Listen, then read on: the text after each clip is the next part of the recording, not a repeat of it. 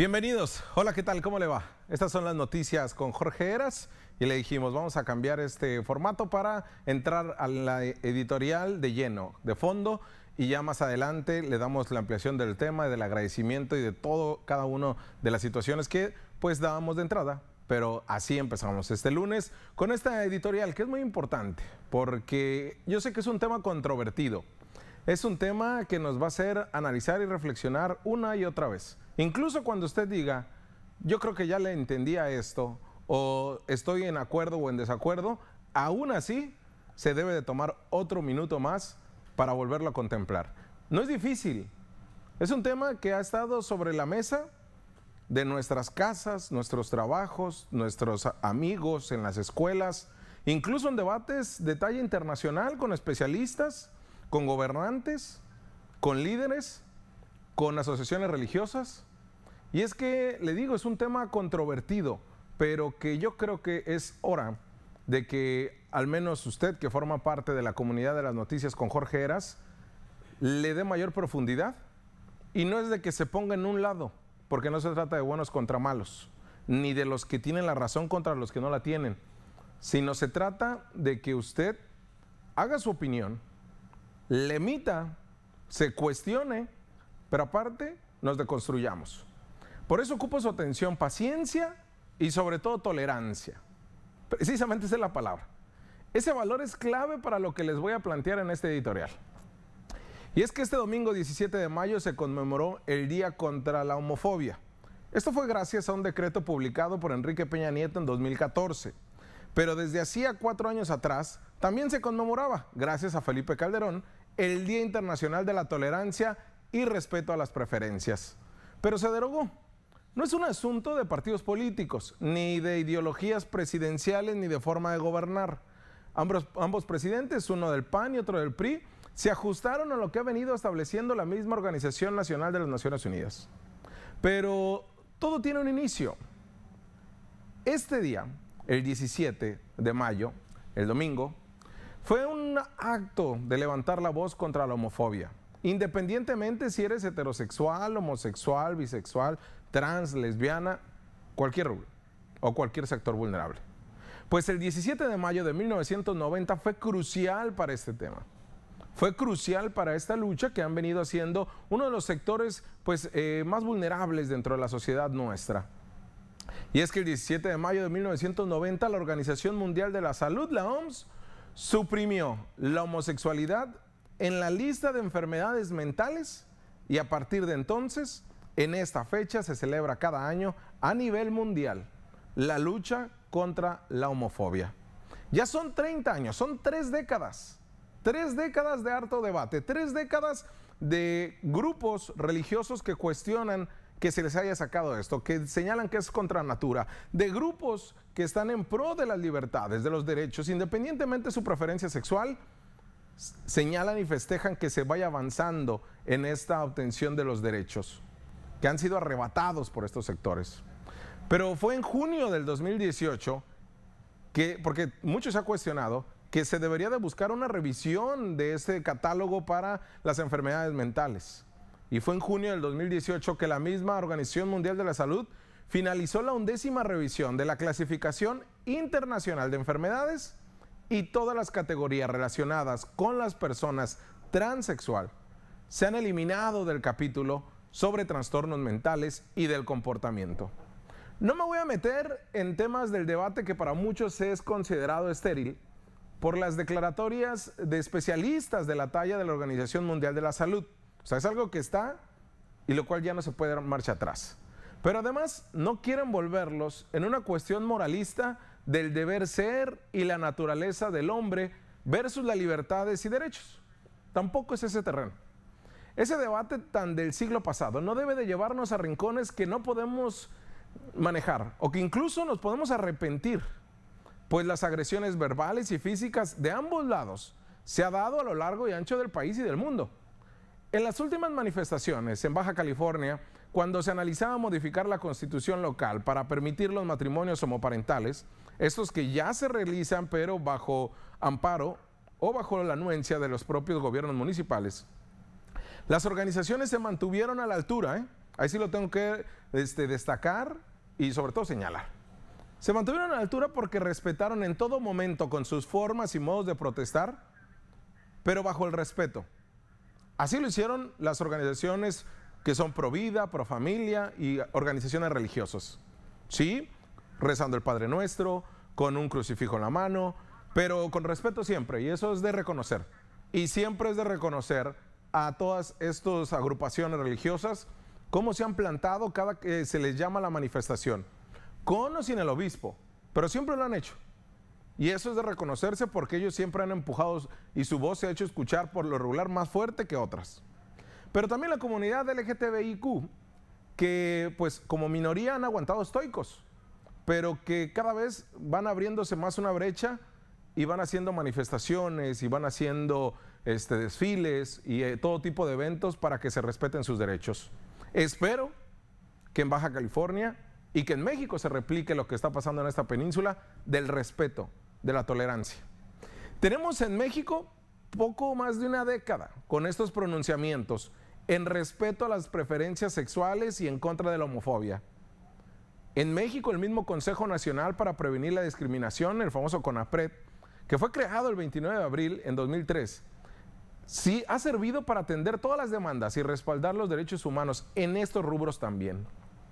Aunque ya han pasado, le digo, estas tres décadas de que la OMS dejó de considerar a la homosexualidad como una enfermedad mental, cabe señalar también que la misma ONU establece que en un tercio de los países miembros de las Naciones Unidas todavía aplican restricciones legislativas contra estas minorías.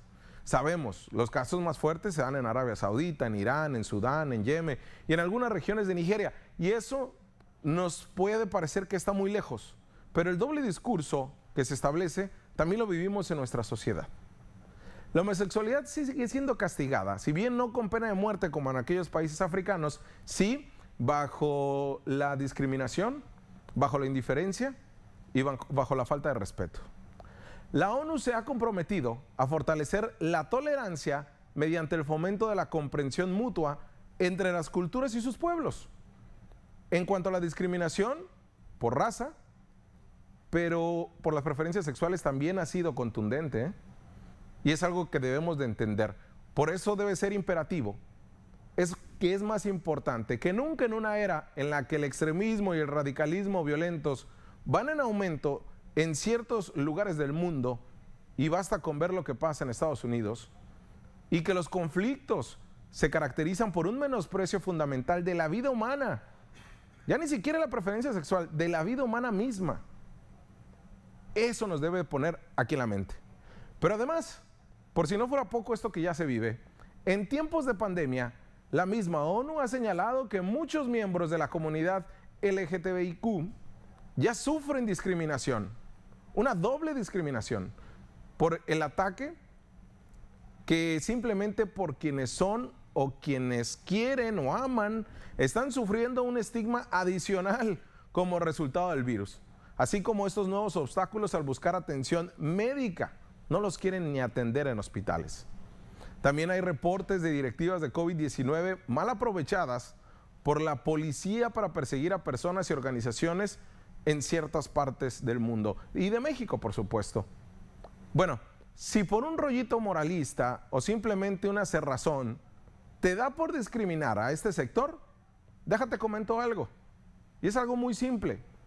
El artículo 1, párrafo tercero de la Constitución Política de México, prohíbe toda discriminación motivada por el origen étnico, nacional, el género, la edad, las discapacidades, la condición social, las condiciones de salud, la religión, las opiniones, las preferencias sexuales, el estado civil o cualquier otra que vaya contra la dignidad humana. Pero además tenga por objeto anular o menoscabar los derechos y libertades de las personas. También condena lo mismo la Declaratoria Universal de los Derechos Humanos. ¿eh? No hay para dónde hacerse. Les dije que la tolerancia es realmente el eje de esta editorial. Pues es uno de los valores más importantes de los individuos. La sociedad moderna tiene como característica principal, usted donde vive, sobre todo nosotros acá en Baja California, la diversidad. Ya sea de pensamiento, de ideología, de formación, de creencias, de la raza, de la cultura, del oficio que, haces o de las preferencias sexuales que tienes. Esta diversidad es lo que nos ha hecho comunidad y es lo que hace fuerte a cada comunidad, a cada sociedad, conforme con las características tan únicas que se van creciendo. Por eso hay que voltearnos a vernos como Baja California. Y en esa individualidad que podemos formar en cada comunidad es como se va integrando pero además, ¿sabe qué es lo que nos maneja? ¿Sabe cuál es este eh, cartílago que nos hace mover a la sociedad? Es el respeto y la tolerancia. Trayendo consigo un ambiente de paz y sano desarrollo tanto individual como colectivo. Especialistas de la misma ONU han sido muy claros al señalar que la tolerancia no es indulgencia o indiferencia. O sea, no es como que pasas y no te veo. No es como que existes, pero no quiero que existas. Sino se trata que es el respeto y el saber apreciar la riqueza y variedad de las culturas del mundo y la forma expresión natural de los seres humanos. La gente es naturalmente diversa, eso lo tenemos que entender, nos tiene que quedar claro. Pero solamente la tolerancia puede asegurar la supervivencia de comunidades que son mixtas. La Declaración de Derechos Humanos describe a la tolerancia no solo como un deber moral, sino como un requerimiento político y legal para los individuos, los grupos, los estados y toda parte de la comunidad.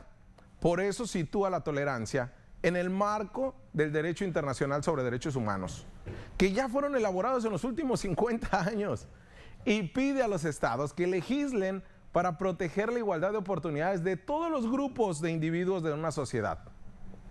Es así como la tolerancia no solamente respetar a tu vecino el morenito como yo, o el que viene del sur del país, o de otro continente, o al del estrato social más bajo, al pobrecito, o al rico, o al panista o morenista que siempre muele y muele en la sobremesa sobre temas políticos. La tolerancia es más profunda y ya es hora de entendernos entre preferencias sexuales. Cuando son diferentes, también podemos congeniar. Entiéndame lo que le digo.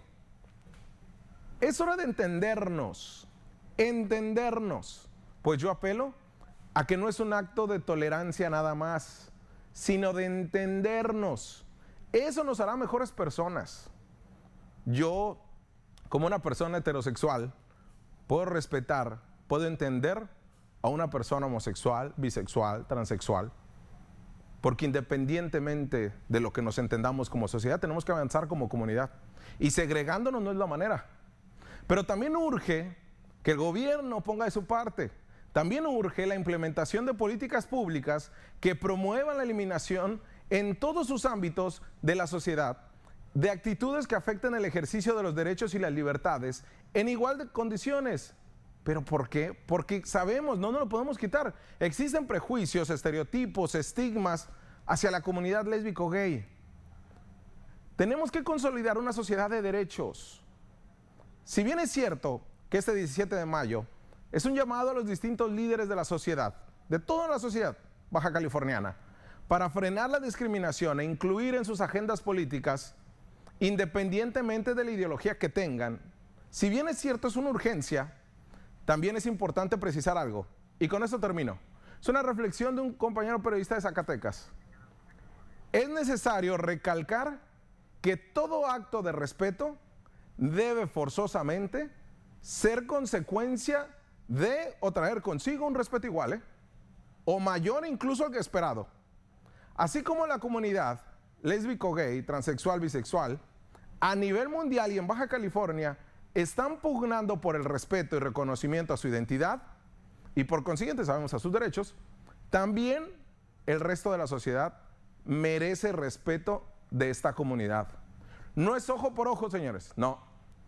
Es entendernos como sociedad mixta, como una sociedad de diferencias y tener una diversidad y sabernos compenetrar. Es momento de entendernos. Vamos a una pausa comercial y regresamos porque tenemos mucho programa el día de hoy.